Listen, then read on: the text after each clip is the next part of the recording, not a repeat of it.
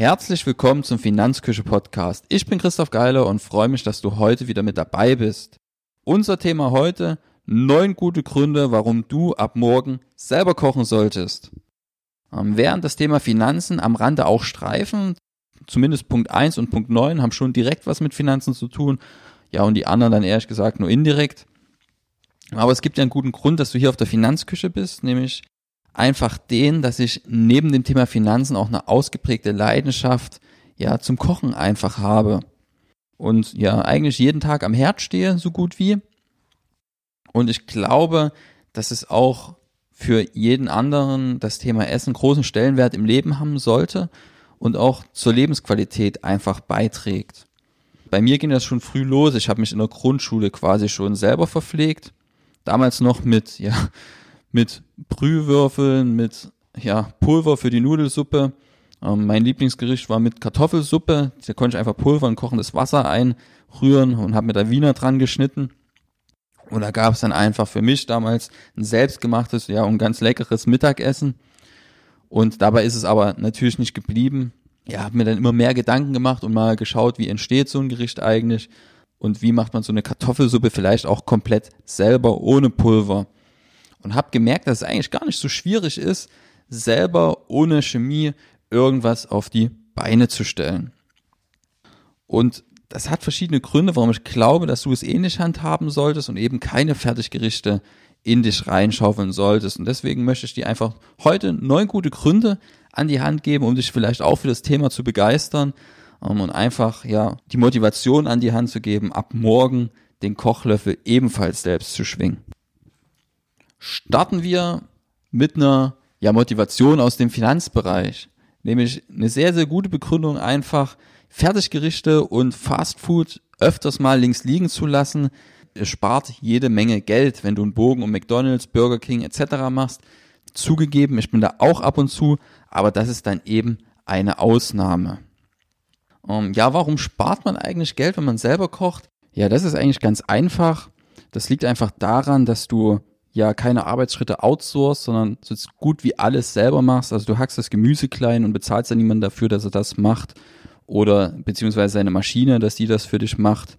Und ja, vor allem kannst du auch unverarbeitete Lebensmittel verwenden, um jetzt so ein bisschen Reis aufzukochen. Das kostet wirklich nicht die Welt und ja, da wird man schnell satt von. Und dann noch ein bisschen Gemüse dran macht, hat man eine sehr, sehr gesunde Mahlzeit. Und das ist einfach deutlich günstiger, als wenn ich mir jetzt ein Fertiggericht kaufen würde. Und ein ganz wichtiger Punkt, man kann einfach große Mengen kochen. Einfaches Beispiel, wenn ich jetzt für eine vierköpfige Familie koche, und wir sind aktuell noch drei Köpfe, aber wenn wir damals zu Hause bei uns, also wo ich noch bei meinen Eltern gewohnt habe, mit meiner Schwester zu viert gekocht haben, da kriegt man auch mal so ein leckeres Sonntagsgericht für unter 10 Euro hin. Dass alle einfach satt sind und dass vielleicht noch was, ja, Reste übrig sind für eine weitere Mahlzeit. Und wenn ich mir jetzt vorstelle, was ich bezahlen würde, wenn ich mit einer vierköpfigen Familie einfach, ja, zum Beispiel zu McDonalds gehe etc. oder vier Fertiggerichte hinstelle, ja, dann ist das im Fall von McDonalds deutlich teurer. Ähm, Restaurantbesuch nochmal teurer. Und wenn ich mir vier Fertiggerichte hinstelle, dann ist es vielleicht vom Preis ähnlich, aber nicht annähernd so lecker. Und ja, ich weiß nicht, wie gehaltvoll dann die einzelnen Nährstoffe sind, die dann noch in der Mahlzeit verbleiben, beziehungsweise dann vom Fertiggericht in deinen Körper wandern. Ein Punkt noch ganz wichtig, auch wenn du einen Single-Haushalt führst, kann sich Kochen natürlich finanziell lohnen. Da ist einfach so, stell dich an den Herd, koch einfach ein bisschen mehr für die nächsten Tage mit und ja, dann stellst du einfach noch zwei, drei Portionen in den Kühlschrank und dann hast du halt nicht nur für heute was zu essen, sondern auch für morgen, übermorgen etc. Wenn du es einfrierst, dann sogar noch für länger. Befordert zwar die Bereitschaft, dann vielleicht das gleiche Essen den nächsten Tag nochmal zu essen oder den übernächsten. Aber ich glaube, wenn man da ein leckeres Gericht hinzaubert, ist das auch kein Problem, das zwei oder dreimal zu essen. Kommen wir vom Punkt Sparen zu, ja, eigentlich dem wichtigsten Punkt aus meiner Sicht. Selber kochen schmeckt einfach fantastisch. Ähm, liegt einfach daran, dass du selber genau weißt, was dir schmeckt und deine Gerichte natürlich auch dahingehend abstimmen kannst. Wenn du es eher würzig magst, ist es überhaupt kein Problem, dann nimmst du eben ein bisschen mehr Salz und Pfeffer. dann schmeckt es halt alles ein bisschen würziger und auch wenn du zur Gruppe gehörst, die Gewürze eher nicht so mag, dann kannst du die eben von deinem Essen ein Stück weit fernhalten. Da nur der Tipp, wenn du Gäste hast, stell Salz und Pfeffer mit auf den Tisch, damit es auch denen schmeckt, die es ein bisschen würziger mögen, ähm, so wie ich.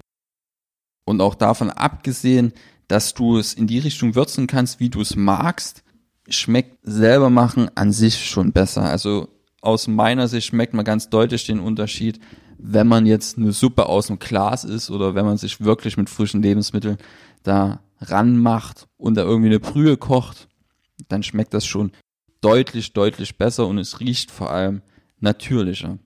Essen soll ja dann aus meiner Sicht auch nicht nur ja, eine simple Nahrungsaufnahme und Sättigen sein, sondern auch ja für ein gutes Gefühl sorgen und einfach für einen schönen Tag einfach ja die Laune heben und dazu ist selbst Kochen einfach perfekt, weil es einfach schmeckt. Und wenn du deine Geschmacksknospen verwöhnst, hast du einfach einen guten Tag. Dagegen kannst du dich halt einfach nicht wehren. Grund Nummer drei zum selber kochen. Du schindest Eindruck bei deinem Partner. Ähm, jeder weiß, Liebe geht durch den Magen. Und da ist was Wahres dran, wobei ich sagen muss, dass es in einer längeren Beziehung dann nicht mehr ganz so zum Tragen kommt, weil es dann irgendwann als normal hingenommen wird, dass da immer Essen auf dem Tisch steht, das gut schmeckt. Ist trotzdem gut, wenn gutes Essen auf dem Tisch steht. Aber wie gesagt, dein Partner wird sich da nach und nach dran gewöhnen. Wo es dir auf jeden Fall hilft, ist es, ja, deine Partnerin für dich erstmal grundsätzlich zu gewinnen oder deinen Partner weil man bei potenziellen Weibchen oder Menschen einfach hoch im Kurs steht, wenn man was Leckeres beim Date auf den Tisch zaubern kann. Ja, wer weiß, vielleicht lässt der Traum ja von Nachtisch, den du dann im entscheidenden Moment servierst, einfach den finalen Funken überspringen. Und selbst wenn nicht, ja, dann habt ihr wenigstens lecker gegessen. Und das ist auch schon viel wert, selbst wenn es dann halt, wie gesagt, nichts wird. Das soll zu dem Punkt auch schon gewesen sein. Für mich ein nächster wichtiger Punkt Punkt Nummer vier, Kochen entspannt. Richtig gehört, Kochen entspannt. Ähm, vor allem, wenn du es regelmäßig machst und dann Routine entwickelst, dann gehen die Abläufe ja ein Stück weit ins Blut über. Das ist eigentlich wie bei fast jeder Tätigkeit, die man dann so schlafwandlerisch schon fast erledigen kann. Wobei beim Kochen immer noch der Punkt dazu kommt, dass du da ja dich ein bisschen ausleben kannst, wenn du dann anfängst, das Gericht in eine Richtung zu drehen, in eine Geschmacksrichtung und das dann halt einfach mit Gewürzen nacharbeitest. Das finde ich sehr, sehr schön. Das ist dann so eine individuelle Note, aber auch so Kartoffeln schälen und diese ganzen handwerklichen Dinge, bevor es an den eigentlichen Geschmack geht. Ja, das hat dann irgendwann was Beruhigendes. Hätte ich nicht gedacht, aber es ist so. Und da kann man einfach die Gedanken schweifen lassen, so ein bisschen über sein Leben, ein bisschen über den Tag nachdenken und einfach ein Stück weit abschalten. Und da ein ganz wichtiger Tipp, Sorge dafür, dass du an einem aufgeräumten Arbeitsplatz in einer sauberen Küche arbeitest, mit ausreichend Platz. Mich macht's immer wahnsinnig, wenn ich ja in einer dreckigen, unaufgeräumten Küche stehe, was immer mal wieder vorkommt mit Kind. Ja, dann bleibt die Entspannung halt einfach ein Stück weit auf der Strecke. Weil ich einfach dann, ja, einen Anfall bekomme. Das macht mich schlicht wahnsinnig, wenn ich keinen Platz habe zum Kochen.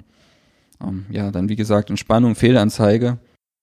Und wenn man dann aber in einer aufgeräumten Küche steht, dann ist das Arbeiten einfach was ganz anderes. Das ist nichts anderes, wie wenn du ins Büro gehst und an einen Schreibtisch kommst, wo sich Papier links und rechts stapelt, hast du auch keinen Bock loszulegen.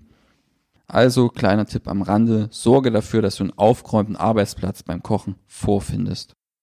Punkt Nummer 5, ebenfalls ein wichtiger Punkt. Alles wichtige Punkte. Da siehst du schon daran, dass es aus meiner Sicht wirklich wichtig ist, selbst zu kochen und zumindest sich damit zu beschäftigen, dass man gesund isst. Punkt Nummer 5, einfach, du lebst gesünder, wenn du selbst kochst und dein Essen selbst zubereitest. Oder, ja, es gibt ja auch noch einen anderen Weg, fällt mir da spontan ein. Du musst es ja nicht selber können, du kannst auch einen Partner suchen, der das kann. Wo wir wieder bei dem Punkt wären, du stehst Eindruck bei deinem Partner, wenn du selber kochen kannst. Aber wir sind jetzt bei Du lebst gesünder und das liegt einfach aus meiner Sicht ein Stück weit daran, dass du Kontrolle erlangst. Du erlangst Kontrolle, was in deinen Körper hineinkommt. Das liegt einfach auch ein Stück daran, dass wenn du Lebensmittel selber verarbeitest, du selber dosieren kannst. So Diskussionen wie Zucker würden dann völlig an Schärfe verlieren, weil so viel Zucker wie an die Fertiggerichte dran geklatscht wird, das kannst du selber gar nicht. Das würden deine Geschmacksknospen gar nicht zulassen, wenn du dein Essen mit so viel Zucker, ja, ich sag jetzt mal, würzen würdest oder abschmecken würdest. Und wenn du dann noch zusätzlich öfters mal zum Wasser als zur Cola greifst, ja, dann ist ein übermäßiger Zuckerkonsum eigentlich fast kein Thema mehr. Und das ist in ganz vielen Bereichen so. Es kommt ja auch dazu, also nicht nur beim Zucker, sondern auch bei anderen Sachen wie Lebensmittelfarbe, Geschmacksverstärker und was weiß ich nicht alles, was es da noch gibt. Das wird einfach in viel, viel geringeren Mengen in deinen Körper gelangen, wenn du in Zukunft mehr selber kochst. Und das ist ganz, ganz logisch, dass du da langfristig auch einfach gesünder lebst. Ich finde es nahezu ehrlich gesagt absurd, wenn sich Menschen mehr Gedanken darüber machen, welche Creme sie sich auf die Haut auftragen, anstatt darüber, was sie in den Körper, ich sage es einfach mal salopp, hineinschaufeln und damit eigentlich letztlich jeden Tag ihren Zellen, und zwar jeder einzelnen Zelle im Körper antun. Damit sind wir auch schon bei Punkt Nummer 6. Du lebst bewusster. Ähm, wenn du kochst, entwickelst du einfach ein Gespür für die Lebensmittel, mit denen du arbeitest. Dagegen kannst du dich gar nicht wehren. Du lernst einfach essen und alles, was damit zusammenhängt, viel, viel mehr zu schätzen. Im Idealfall entsteht einfach auch ein Interesse für die Zusammenhänge. Denn es ist einfach so aus meiner Sicht, dass zu einer Mahlzeit mehr gehört, als einfach nur eine Tüte aufzureißen und damit sich irgendwie selber zu sättigen oder auch noch jemand anderen damit zu sättigen. Ähm, aus meiner Sicht ist ein fertiges Gericht immer ein Prozess am Ende vom Feld in deinen Körper, auf deinen Teller, wie auch immer, wo man den Prozess dann beenden will. Und dafür ein Gespür zu entwickeln, das ist gar nicht schlecht. Einfach sich bewusst zu machen, wo das Essen herkommt, was man zu sich nimmt. Und wenn man ein Stück Fleisch auf dem Teller hat, sich einfach bewusst machen, dass dafür ein Tier gestorben ist und auch wenn man so ganz einfache Sachen wie Nudeln isst, einfach, ja, da hat sich irgendwann mal ein Bauer hingestellt, hat dort Korn angebaut oder was weiß ich nicht alles. Und da steckt einfach so viel Arbeit und Liebe in den einzelnen Produkten, dass man da einfach auch dann dem ein Stück weit Respekt zollt, indem man sich dann auch Zeit dafür nimmt, nicht nur zum Essen, sondern auch zur Herstellung des Gerichtes. Also Punkt Nummer 6 einfach du lebst bewusster, was aus meiner Sicht viel, viel wert ist. Punkt Nummer sieben, du bist ein besserer Gastgeber, wenn du selber kochen kannst. Ein romantischer Abend zu zweit und eine grandiose Party haben aus meiner Sicht einfach immer ein was gemeinsam und das ist aus meiner Sicht gutes Essen. Wenn du es schaffst, den Gaumen deiner Gäste zu verwöhnen, ja, dann ist gute Stimmung einfach vorprogrammiert was ich immer ganz schön finde, wenn das Essen, das muss noch nicht mal ganz fertig sein. Und ähm, wenn du Platz in der Küche hast, dann kannst du auch einfach mit deinen Gästen zusammen das Essen fertigstellen und die Mahlzeiten kombinieren. Ähm, ist jeder dann auch stolz auf das Endprodukt und ja, ist einfach was Geselliges. Nichts ist geselliger am Ende, als sich mit seinen Gästen gemeinsam um die ja, Gerichteherstellung zu kümmern oder mit den Gästen einfach zu kochen, wie auch immer man das ausdrücken will. Ist einfach ein sehr, sehr schönes Erlebnis mit den Gästen zusammen. Punkt Nummer 8. Du schonst die Umwelt. Meine steile These an der Stelle, wer selber kocht, wirft weniger weg. Das beobachte ich bei uns selber. Ähm, es fliegt vielleicht mal eine halbe Kartoffel oder so weg oder eine Kartoffel, die mal übrig geblieben ist, aber nie größere Mengen, weil man einfach schaut, dass man das, was man kocht, dann auch verbraucht und die Gründe sind eigentlich Nummer eins, du bist stolz auf deine Gerichte.